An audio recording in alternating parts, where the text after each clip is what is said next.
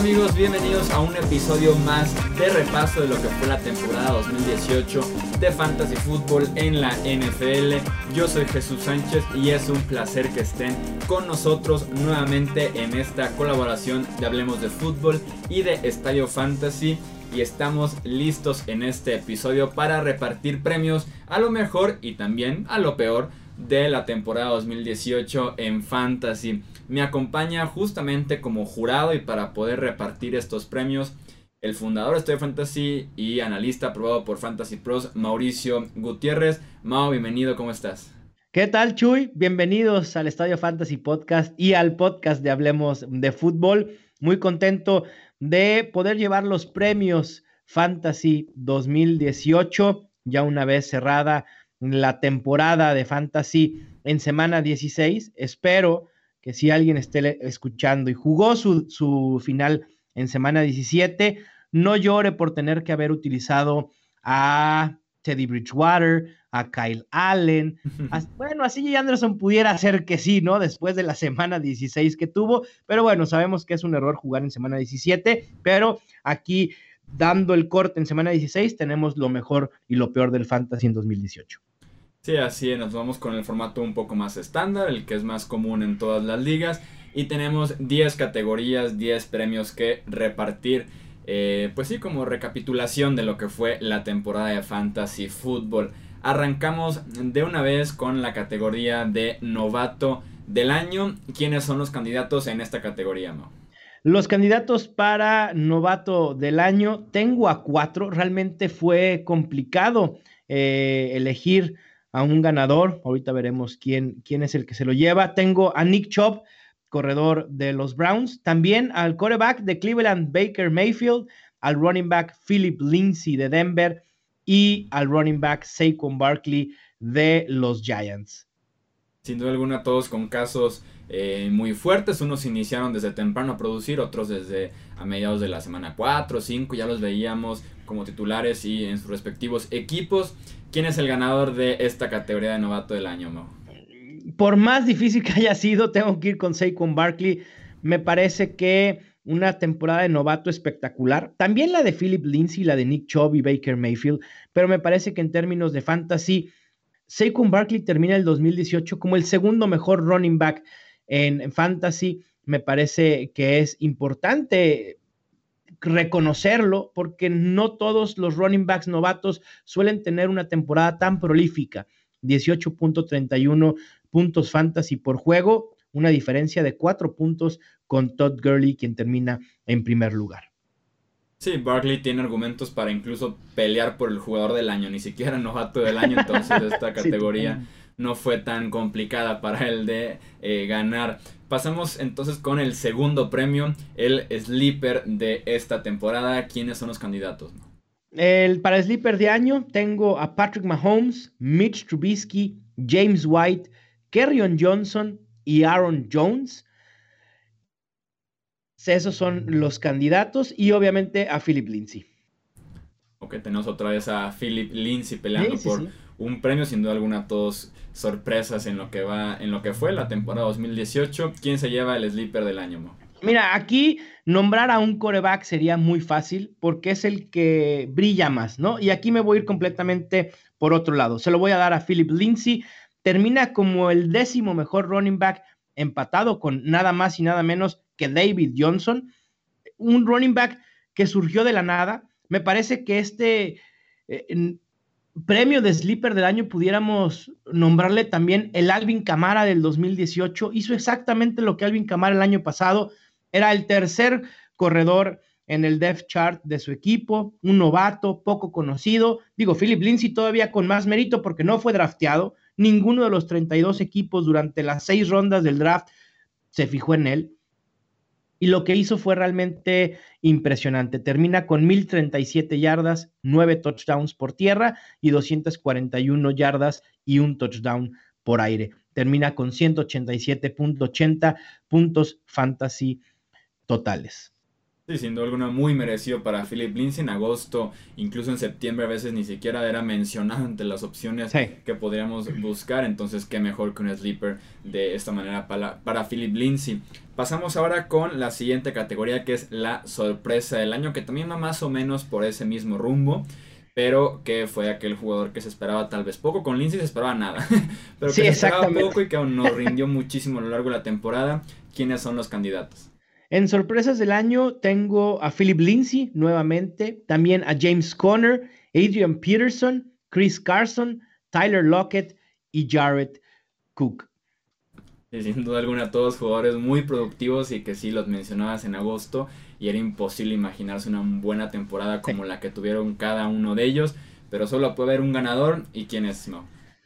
Me parece que nuevamente Philip Lindsay se lo tiene que llevar porque a pesar de que los demás hicieron méritos para poder ganarlo. Digo, James Conner, cuando supimos que la semana 1 Le'Veon Bell nos iba a presentar, automáticamente James Conner se volvió opción fantasy. Obviamente no creímos que se, que se volviera una opción top 5, como lo fue en la mayoría de semanas, pero mucho menos lo imaginábamos de Philip Lindsay, ¿no? Me parece que, eh, eh, vuelvo a la historia, surge de la nada y me parece que es lo más sorprendente en fantasy para el 2018. Sí, sin duda alguna cumplió bastante bien con ese rol de Livion Bell con los Steelers y también en nuestros equipos de fantasy fútbol. Pasamos, dejamos un poquito atrás lo que es el draft, lo que es agosto y demás, y pasamos a los movimientos que se hicieron durante la temporada entre las diferentes semanas de la temporada de NFL. Hablaremos del mejor eh, mejor pick de waivers en lo que fue la temporada 2018. Los candidatos, ¿quiénes son? Los candidatos, y, mira Chuy, los nombres que vamos a escuchar en estos momentos, te pudo haber, de verdad, pudiste haber tenido un draft espantoso y poder haber armado un equipo sumamente competitivo solo de waivers, ¿no? Nick Chubb del Cleveland Browns, Aaron Jones de los Packers, Tyler Boyd de los Bengals, Marlon Mack de Indianapolis, Gus Edwards de Baltimore, Eric Ebron de, de Indianapolis también. A James Conner no lo voy a poner como mejor pick de waiver ni como candidato, porque me parece que una vez que supimos que no regresaba Le'Veon Bell, se tuvo que ir antes de semana 1. Entonces, normalmente en las ligas ya no estaba disponible para tomarlo de waivers después de esa primera semana. Y por último, también, obviamente, a Philip Lindsay. Y sin duda alguna, qué equipazo se pudo haber armado solo con los waivers, por eso hay que estar muy atentos martes y miércoles de las opciones que tenemos a lo largo de la NFL. Y el ganador del el pick de waivers del año, ¿quién es, Mo? Está arrasando Philip Lindsay nuevamente. Arrasa con todos los premios Fantasy 2018. Me parece que es el mejor pick de waivers, ¿no? Porque nos resultó una gran opción durante toda la temporada. Yo voy a ser muy sincero, y sí estaba en el waiver 5 de semana 1, pero yo creí que era algo esporádico. Yo todavía tenía esperanzas en semana 2 de que Royce Freeman se hiciera de la titularidad de ese ataque terrestre o mínimo que forzara a un ataque terrestre por comité. Pero realmente el año que tuvo Philip Lindsay es espectacular y de verdad, vamos, cuando yo voy a pensar en 10 años en la temporada Fantasy 2018, voy a pensar en Philip Lindsay. Esa es la realidad, porque fue el que más destacó por su historia, por lo impredecible, por cómo surge todo. Me parece que Philip Lindsay es gran merecedor de este premio de mejor pick de waivers. Sí, por la historia, por cómo se dio, sí recuerdo las primeras semanas que era muy productivo y decimos, pero puede que vengan con un poco de suerte, tal vez una buena racha, o sea, sí sean con las dudas hasta que desplazó por completo al resto de corredores en Denver y se apoderó totalmente de ese backfield con los Broncos y de muchísima ayuda para bastantes jugadores de fantasy fútbol este año. Pasamos a un premio de los negativos que tenemos para esta premiación de fantasy fútbol 2018 y es la decepción del año. ¿Quiénes son los candidatos? Pude haber puesto unos 15 sin duda, sin problema, pero me voy a limitar a solo tres candidatos. El primer candidato, Le'Veon Bell, me parece que claro que es una de las decepciones del año. También Jordan Howard y el running back LeSean McCoy, los candidatos. Y diferentes casos, unos que ya en la edad, otros que no fueron utilizados por diseño y otro obviamente que ni siquiera se presentó a jugar. ¿Quién es el ganador de esta categoría, no? Aquí decidí dejar fuera a Le'Veon Bell, que me parece que en términos generales es la decepción del año por donde fue seleccionado y por lo que resultó de él, pero realmente es difícil darle un premio, aunque sea negativo, a alguien que ni siquiera eh, tuvo snaps ni acarreos durante esta temporada. Así que me voy con LeSean McCoy, un running back que estaba siendo seleccionado dentro del top 15 y termina como el running back 44 en fantasy fútbol. O sea, es decir, hay 43 jugadores con más puntos fantasy que LeSean McCoy. Me parece que este es una de las grandes decepciones. Termina con 151 acarreos, 488 yardas, dos touchdowns, solo 32 recepciones y 220 yardas. Es la peor temporada en la carrera de LeSean McCoy. Primera vez en ocho temporadas que no supera los 200 acarreos y primera vez en su carrera con un promedio de yardas por acarreo debajo de 4. Por lo menos con LeSean McCoy me consta que en Estadio Fantasy y también aquí en Hablemos de Fútbol les dijimos una y otra vez Ignoren a LeSean McCoy, un tackle izquierdo cambiado, se retiró el centro y un guardia, el otro guardia también fue cortado, Josh Allen no era una buena opción para que los equipos se preocuparan por el juego aéreo, o sea, se dijo una y otra vez, LeSean McCoy es mala opción, aún así yo sí lo veía eh, tomado alto en el draft, gente ilusionada con el corredor de Buffalo y al final de cuentas es eso, es una decepción la temporada de LeSean McCoy. Eh, y que veremos si sigue en Buffalo la próxima temporada. ¿Quién se podría interesar en él viniendo de una muy pero muy mala campaña en lo individual?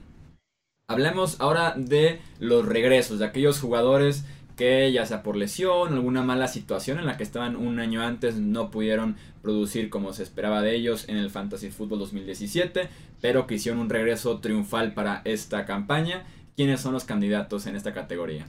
Como candidatos tengo a Odell Beckham, quien el año pasado perdió parte de la temporada por una lesión. Si bien no tuvo grandes números en 2018, me parece que se posicionó nuevamente como una de las principales opciones de wide receiver en fantasy. También el coreback Andrew Locke, un gran, gran regreso después de todo ese, ese, misterio que rodeaba el hombro, de incluso de si podía regresar a lanzar un balón siquiera. Y bueno, ya vimos el año que ha tenido y el running back David Johnson, quien en 2017 se lesiona la muñeca, se pierde toda la temporada. Y ahora, a pesar de que tardó en despegar, tardó en que Kane Wisenhunt fuera despedido como coordinador ofensivo en Arizona, al final de cuentas David Johnson termina entre los 12 mejores corredores de fantasy y me parece que eso le da eh, lo necesario para ser considerado como candidato a regreso del año tres jugadores que sin duda alguna se recuperaron de una lesión fuerte la campaña anterior, pero solo uno puede ganar esta categoría, Mau. ¿Quién es el regreso del año? Para mí, Andrew Locke. Me parece que lo que hizo Andrew Locke ha sido excepcional. Termina como el séptimo mejor coreback después de, como repito, de muchísima incertidumbre sobre su futuro. Sus números, 4.308 yardas, 36 touchdowns, 14 intercepciones. Termina con 303 .82 puntos fantasy, casi los mismos que Drew Brees y promediando 20.3 puntos fantasy por juego. Pasamos ahora a una categoría que se llama héroe de playoffs, también conocida como el mejor amigo del hombre, porque fue aquel jugador que fue extremadamente clutch, que cuando más lo necesitábamos en nuestros respectivos playoffs, nos rindió y bastante bien. ¿Quiénes son los candidatos en este héroe de playoffs? Y aquí eh, te voy a decir un candidato por posición y solo uno será quien gane eh, el nombramiento y la, se pondrá la capa de héroe de aquellos que ganaron una liga de fantasy. De coreback, el mejor coreback durante semanas 14 a 16 fue de Sean Watson, promediando 25.70 puntos fantasy por juego. El mejor wide receiver, créanlo o no, Robbie Anderson de los Jets, promediando 16.40 puntos fantasy por juego. El tight end George Kittle, promediando 13.2 puntos fantasy por juego, casi cuatro puntos más que el segundo lugar, Sackers. Y por último, y el gran ganador de los playoffs, no hay otro, Derrick Henry. 30.70 puntos fantasy por juego durante semanas 14 a 16, casi el doble de puntos fantasy por juego que el segundo corredor, Chris Carson. Bueno, estaba leyendo las estadísticas de Derrick Henry. Solamente en diciembre fueron más de 500 yardas que tuvo como eh, corriendo con los Tennessee Titans. Obviamente fue marca este año en un mes calendario. El más cercano tuvo como 390. O sea, de verdad fue espectacular lo que nos ofreció Derrick Henry en el mes de diciembre. Y sin duda alguna, muy, pero muy merecido. Eh, ganador de este héroe de playoffs. Que estoy. Eh, no tengo dudas que a más de uno lo cargó al campeonato de Fantasy Football en 2018. Pasamos ahora con otras categorías que tenemos negativas, por decirlo de alguna manera, que es la peor pesadilla eh, de esta temporada. O sea, aquella situación, aquel jugador tal vez que nos dio el dolor de cabeza más grande de descifrar, de inconsistencia, de mil cosas diferentes que nos daban estas pesadillas. ¿Quiénes son los candidatos?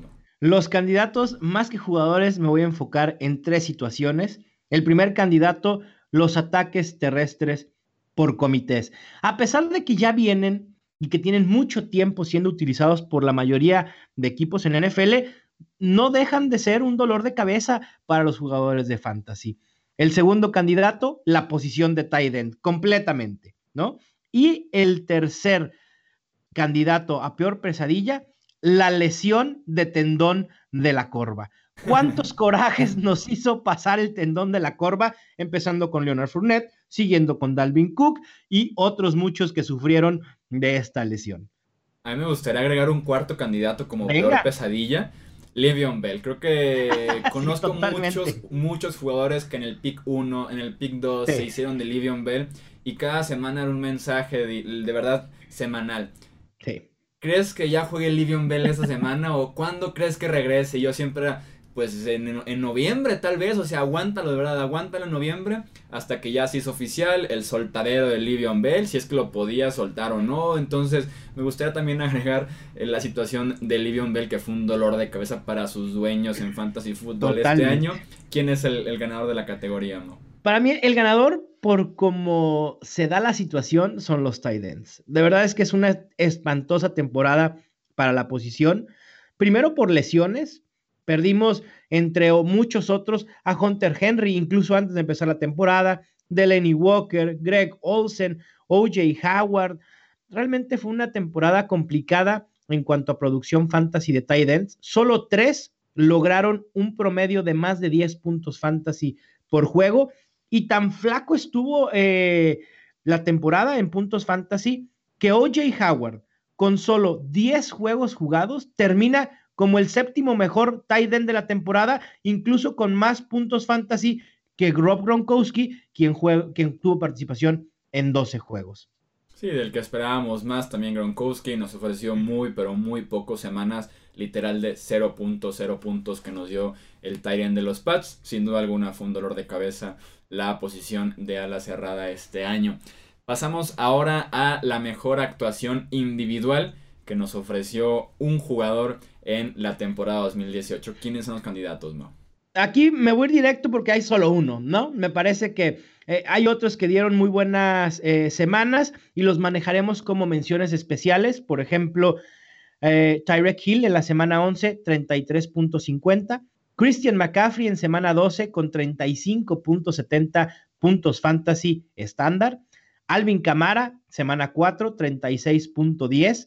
A Mari Cooper en semana 14, 39.70 puntos fantasy, pero sin duda, quien gana eh, la mejor actuación de una semana es Derrick Henry, quien en semana 14, con 17 acarreos, 238 yardas y 4 touchdowns, produce 47.80 puntos fantasy. Impresionante. Sí, ni más porque fue un partido de jueves por la noche. Entonces te metías el domingo a hacer algún cambio y ya ibas perdiendo 47-0. O sea, ¿de qué estamos jugando, no? Y, también, ¿sabes qué, Chuy? Eh, el coraje, porque estoy casi seguro que muchos de los que tenían a Derrick Henry, pues venían de sufrir tantas malas semanas de Derrick Henry que seguramente esos 47.80 puntos se quedaron en la banca. Sí, sin duda alguna, ¿eh? sin duda alguna, porque sí fue también una pesadilla con Dion Lewis al inicio, la inefectividad de Henry prácticamente toda su carrera y de la nada te explota contra la buena defensiva de los Jaguars, entre comillas. Sí fue también una frustración, así como una felicidad para otros. Cerramos entonces con la décima y última categoría que tenemos en estos premios Fantasy Football 2018 y es el MVP, el jugador más valioso de la campaña. ¿Quiénes son los candidatos, no? Los candidatos, el primero de todos, el coreback Patrick Mahomes, obviamente, terminando como el coreback más prolífico, tiene que ser considerado como candidato a ser el jugador más valioso en fantasy. También el corredor de los Panthers, Christian McCaffrey, una temporada espectacular, con una versatilidad impresionante. Se ha convertido en uno de mis jugadores favoritos, sin duda alguna.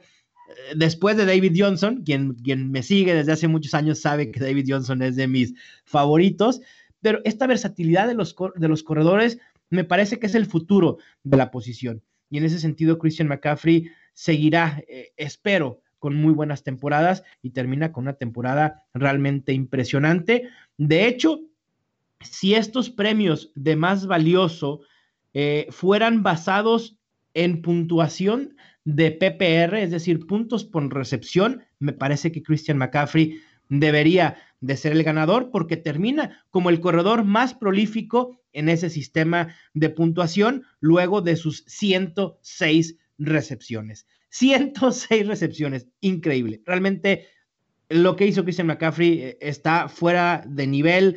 La utilización que tuvo con Carolina jugando casi el 98% de los snaps. Es, decir, y, mucha gente decía, no va a aguantar ese ritmo Christian McCaffrey. Bueno, pues lo aguantó. Sí, no, hasta récord de la NFL esas 106 recepciones, increíble. Yo era de los que sí decía, ayuden a Christian McCaffrey desde el draft, desde la agencia libre, porque no se me hace ese tipo de jugador. Y sin duda alguna cayó muchísimas bocas este año. ¿Quién es el ganador, Mau, para cerrar de este MVP de Fantasy Football? El MVP que faltó es el tercer candidato y ganador, sin duda alguna, Todd Gurley, el corredor de los Rams. Impresionante temporada, con solo 14 juegos, porque hay que acordarnos que no jugó en semana de 16, termina como el mejor running back del año en puntuación estándar. De los 12 jugadores con más puntos fantasy en toda la temporada, de todas las posiciones ofensivas, 11 fueron corebacks y uno solo fue running back, que fue Todd Gurley. Pero además de ese top 12, de todos los ofensivos, Gurley termina como el cuarto jugador más prolífico, solo por debajo de Patrick Mahomes, Big Ben y Matt Ryan. Y me parece que esto es de verdad de resaltar porque en, un, en una época fantasy en la que los corebacks suelen ser los más prolíficos por la misma naturaleza de la posición, que Todd Gurley haya terminado con más puntos fantasy que Aaron Rodgers, Deshaun Watson, Drew Brees, Andrew Locke, Russell Wilson, Jared Goff, Cam Newton y Philip Rivers, me parece impresionante. Y además viene también de dar una temporada 2017 donde también fue el MVP, así que sin duda alguna Todd Gurley se convierte en el más valioso de fantasy fútbol y sin duda creo que lo estaremos viendo en 2019, el número uno en ser seleccionado en la gran mayoría de drafts de fantasy. Y tal vez a diferencia de años anteriores, eh, con un consensus mucho más grande, ¿no? Porque ya, ya, la situación de David Johnson se complicó un poquito, uh Bell no sabemos incluso dónde va a estar jugando, entonces Todd Gurley como que se solidifica como ese número uno realmente él en su propia categoría, ¿no? Para 2019, creo yo. Totalmente, me parece que el, número uno es Todd Gurley y luego todos los demás, ¿no? Y, y en ese Quizá top 5 pudiéramos mencionar al propio Christian McCaffrey, a Zeke Elliott, eh, a Saquon Barkley, por supuesto, también estará peleando por el segundo y terceros puestos en los drafts, pero sin duda Todd Gurley número uno y deberá ser el consenso general. Afortunadamente su contrato está bien, así que no tienen que preocuparse por si lo toma número uno y juega o no juega la temporada 2019. Todo está en orden en ese tema para Todd Gurley. Eso es todo entonces por esta edición 2018 de los premios de Fantasy Football. Agradecerte, Mauricio Gutiérrez, de verdad, por tu análisis a lo largo de toda la temporada de Fantasy Football. Ayudaste a muchísimas, muchísimas personas a llegar al campeonato con tu análisis de waivers, de recomendaciones, de rankings. Así que de verdad, muchas gracias. Aquí se acaba el contenido de Fantasy Football por unos días, pero estaremos de regreso eh, por ahí de febrero, marzo ya del 2019 listos para tener más análisis de Fantasy Football de parte de Mauricio Gutiérrez y de Estadio Fantasy Mau. Muchísimas gracias, de verdad. No, Chuy, pues eh, agradezco este último episodio del 2018 para agradecerte a ti personalmente, a Edgar también, los capítulos que pude estar con él y él desde los controles también haciendo un gran trabajo. Fue un placer y un honor para mí poder ser parte de Hablemos de Fútbol, eh, quien ya poco a poco empieza a ser considerado uno de los mejores podcasts de habla hispana en cuestión de NFL, lo cual me da muchísimo orgullo porque sé de la pasión y de la dedicación que le tienen para este proyecto y no esperaba menos de, ustedes. Así que para mí fue un honor. También agradecer a todos los que nos escucharon a lo largo del 2018, tanto en Hablemos de Fútbol como en Estadio Fantasy. Fue un año bien emotivo, eh, con muchos logros, con muchos éxitos y objetivos cumplidos un crecimiento que tuvo también el podcast de Estadio Fantasy, la página, eh, las redes sociales, donde a veces se, volvió casi imposible contestar todas las preguntas que, llevaba, que, que llegaban cada semana, pero muy contento y muy satisfecho de poder haber ayudado no a ganar los campeonatos, sino a que ustedes sean mejores jugadores de fantasy fútbol. Y creo que me parece que eso es lo mejor que me llevo eh, en este de 2018.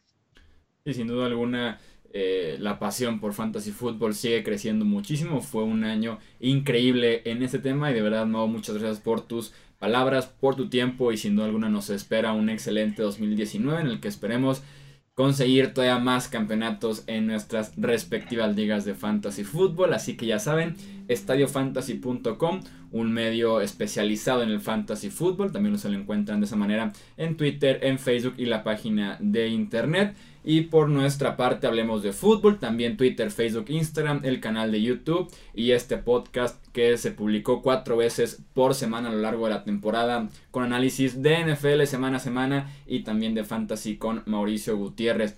Muchas gracias nuevamente por acompañarnos en este episodio especial. Yo soy Jesús Sánchez, esto Hablemos de Fútbol y nos escuchamos en el próximo episodio. Hasta luego.